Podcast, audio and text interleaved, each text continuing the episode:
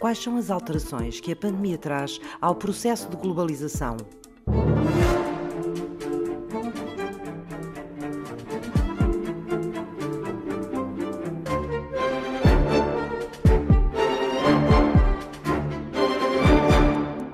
Tal como todos sabemos, não existe propriamente uma definição sobre o que é a globalização,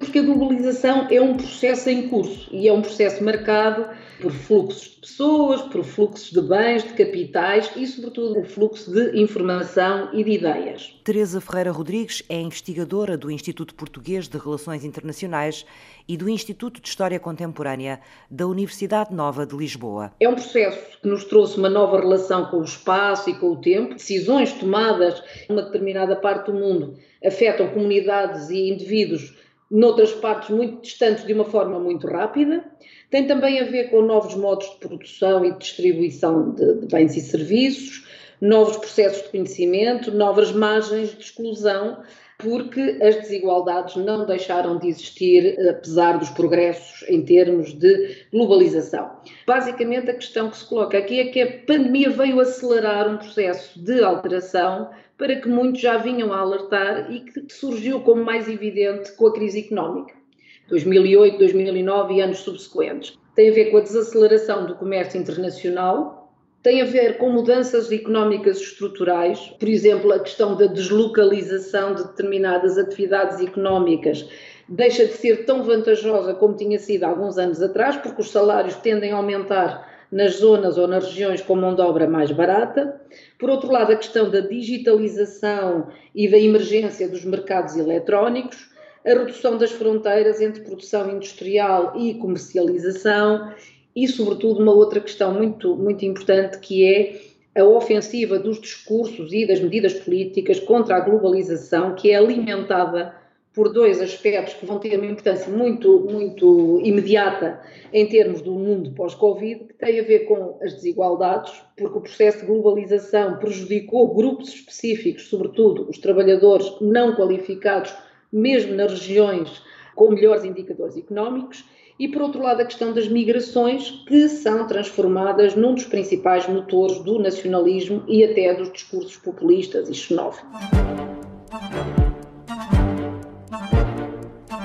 As medidas de confinamento e de contenção vieram acelerar algumas tendências já em curso, por exemplo, em termos da nossa vivência cotidiana, aspectos como o e-commerce, o teletrabalho, o ensino, o e-learning, etc., que estavam limitadas a algumas sociedades ditas desenvolvidas, surgem como possíveis soluções a adotar por todos em função desta nova conjuntura de insegurança sanitária. Mas há aqui vários problemas relativamente aos quais a pandemia não tem impactos iguais. O primeiro problema que a pandemia nos traz e que é desnivelador ou que causa aqui algumas desigualdades é a falta de meios, meios tecnológicos e também falta de capacidade para utilizar os meios existentes, mesmo que apenas numa ótica do utilizador. Depois, um segundo problema, a doença não foi niveladora, ao contrário do que se pensou. Aparentemente, ela afeta os mais idosos e, logo, os países mais envelhecidos, que correspondem também aos países que têm melhores níveis de desenvolvimento humano ou níveis de desenvolvimento mais elevados, são mais penalizados, com um impacto de mortalidade e até de morbilidade menor nas sociedades mais jovens da África e da Ásia. No entanto, estas sociedades envelhecidas e mais afetadas numa primeira fase tiveram capacidade para cuidar dos seus, com, obviamente, casos de maior ou menor sucesso e também de algum descontrole, como vimos aqui no espaço eh, comunitário, são mais capazes para aguentar ou de aguentar os efeitos económicos negativos. Mas resta saber o que irá acontecer no resto do mundo, mesmo porque a pandemia não terminou, está longe de terminar, não sabemos o que vai acontecer e isto leva-nos para um terceiro problema que tem a ver com a segurança sanitária, ou seja, no fundo, nós lidamos com uma realidade que coloca uma enorme percepção de insegurança. Esta consciência ou este facto altera as relações sociais e até altera os comportamentos e, e pode aumentar as tensões sociais.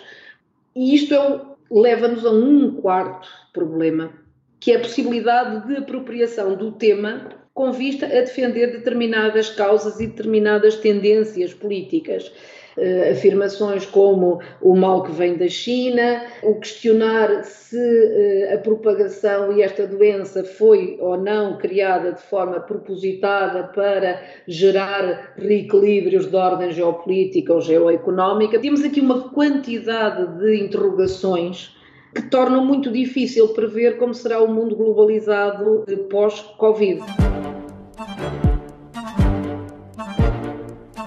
A globalização é afetada, sobretudo, em termos do processo de mobilidade, não tanto no fluxo de capitais, etc., porque eles podem ser imateriais e, portanto, eles podem servir-se das tecnologias para continuar a existir. Os fluxos humanos foram o fenómeno mais evidente para nos levar a esta situação da propagação da pandemia. E serão também aqueles que serão os que vão sofrer maior pressão e maiores alterações no futuro, no futuro próximo.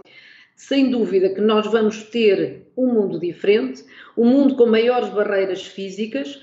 e, e, vai aumentar a desconfiança também entre países e regiões, e isto tem muito a ver, de facto, com as migrações, e vai nos colocar aqui uma questão muito complexa em termos de gestão dos fluxos migratórios. A circulação será claramente mais limitada e tenderá a ser claramente também mais vigiada. E é muito interessante verificar a forma como um fenómeno como este, uma pandemia, cuja transmissão é potenciada claramente pelo facto de existir um contacto eh, global entre os cidadãos do mundo, acabar por ser o motivo pelo qual nós iremos ter que repensar o fenómeno da globalização.